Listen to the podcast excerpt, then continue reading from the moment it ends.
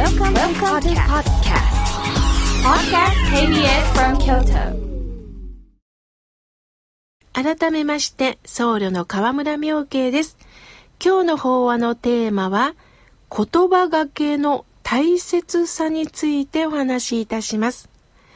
さて、お正月の後は、暴飲暴食を続いたという方もおられるでしょう。まあ、かくいう私も昨年は忘年会、今年に入り、まあ、新年会も続きました。するとつい食べ過ぎてしまいます。もちろん皆さんでワイワイと話しながら食べる食事、またお酒が美味しいんですよね。しかし、その中仙台の方は、七草がゆをいただきましょう。体を休めましょうと教えてくれました。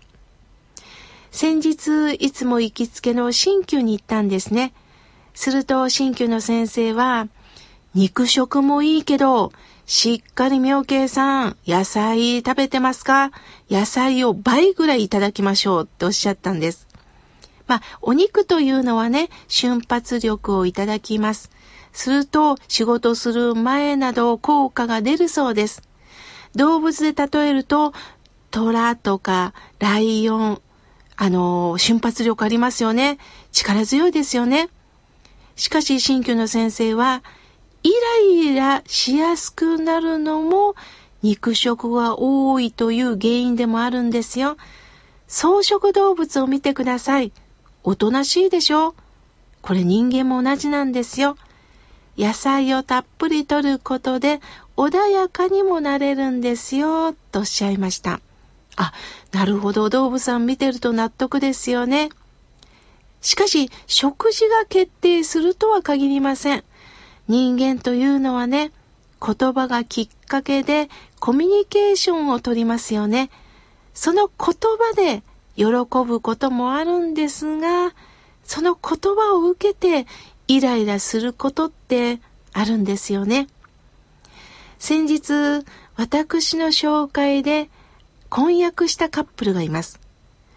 え女性の方、後輩からね、LINE が来ました。お正月早々、彼と喧嘩をしたって言うんです。彼はね、大学病院に勤めてる医師なんです。年末からお正月にかけて勤務でした。すると仕事のこともそうですけれども、もう体がフラフラでね、神経もピリピリしてたそうです。しかし彼女にしては、やっぱり彼に会いたいという一心でね、いつ会えると絵文字を10個ぐらい並べて、まもなく私の誕生日なのよ、とハートマークを5つ並べてメールを送ったそうです。すると彼は、しばらくメールせんといて、という強い返事が来たそうです。彼女はびっくりして、嫌われてるかなと思って、何があったの？私何かしたって彼を問い詰めたそうです。すると彼は、あのーそういう言い方やめてくれるってまたきついこうメールが来たんですって。すると彼女は腹が立って、ちょっと怒りのメールを送り、そして怒りの絵文字をパーンと送ったんですって。すると、まあ、医師独特の判断ですかね。君はヒステリーの症状がある。そんな女性と結婚はちょっとできないかもな。と言われたそうです。もう彼女はびっくりして、もう動揺して、えーお正月に入って4日目だったでしょうかね。私に LINE が来ました。何がいけなかったんだろう。私は紹介した手前、まあ落ち着いたところで彼と、まあ病院のね、喫茶店に1時間ほど会って、あの、どうしたのって聞いたんです。すると彼はちょっとコーヒーを飲みながら落ち着いたんでしょうね。妙慶さん、もちろん僕は彼女のこと好きです。でもね、すごくしんどい時に、やっぱ一方的にね、メールが届くとね、なんかこの人ヒステリックな症状があるのかなと思っちゃったんですよ。でも僕はそんなつもりで送ったんじゃないんですよって笑顔でおっしゃったんです。すると、彼女は会いたいと一心でね、メールを送りますよね。で、絵文字までもつけて気を使います。しかし、彼女は一言、お疲れ様。忙しい時にごめんなさいね。そして体は気をつけてね。私が言うのもなんなんだけど、というような、ちょっと、こう、お疲れ様、しんどい時ごめんねっていう言葉が一言あったらよかったんですけど、誕生日なのいつ会えるっていう言葉が唐突に来たもんで、彼はその時精神的にもしんどくって余裕がなかったんですね。すると彼も彼なんですよね。ごめん、今仕事が忙しくってね。会いたい気持ちはあるんだけども、ちょっと待ってくれないかという言葉があったらよかったんですよね。すると、お互いがお互い誤解を生んで、お互いが感情的になってしまったんですよね。また彼も、僕のこの仕事を知ってたらそういうメールって起こらないと思うんですよねっておっしゃったんです。でもね、あの魔法使いじゃないんだから、やっぱりね、相手の状況ってね、なかなか読めないんだよね、わかんないんだよね。だからちょっとした一言があったらお互い良かったかもね、と言いました。まあ、大切なのはね、相手が言おうとしてる言葉の内容に向き合うことなんですね。そしてその呼びかけに答えていく。答えるっていうのは応じるっていうことですね。答えていくっていうことをしていったらいいんでしょう。基本的に大切なのは、誰でも好きで文句を言う人っていないんです。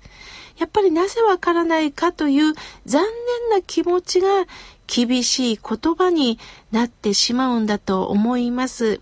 たまたま空腹時にイラッと来てポンと返す時もありますよね。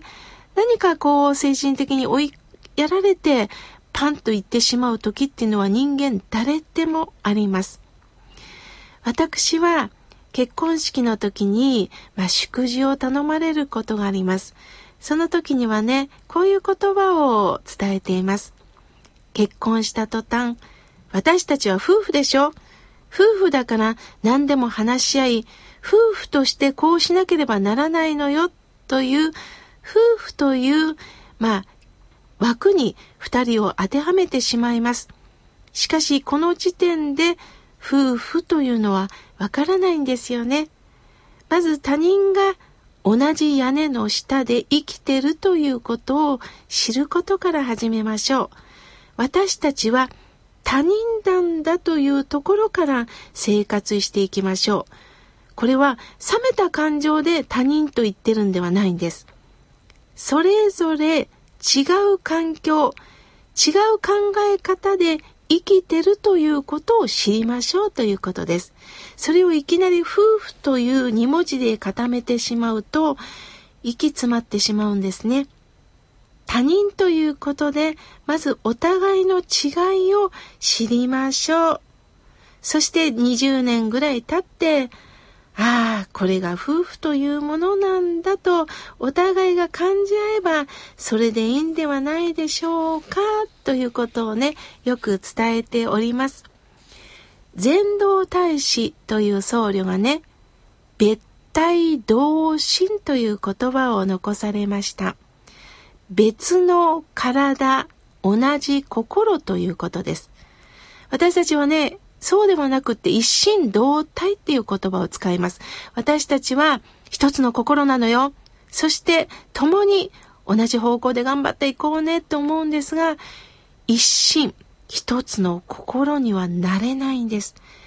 どんなに仲のいい親友であっても親子であっても愛し合ってる夫婦であっても同じ心であって一つの心になることはできないんです。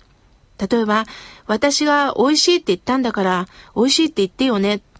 私がこんな気持ちでいるんだから、一つの心になって、同じ気持ちで向き合ってよねっていうことではなくって、それぞれが心を持ってる。それぞれが同じ心を持ってるんだけども、受け止め方は違うんだよということをまず知りましょうということです。人間はどんなに愛し合っても別々の体を持って生きてるんです。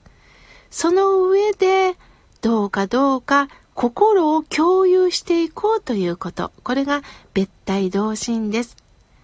表現も考え方も違うけど、これでもって生きていけたらいいよねというたった一つの共通点を見出していきませんかそれぞれのお互いの時の状況を知りましょう。そしてその状況を認め合って、程よい距離をいただきながら力を抜いた関係でね、痛いものですよね。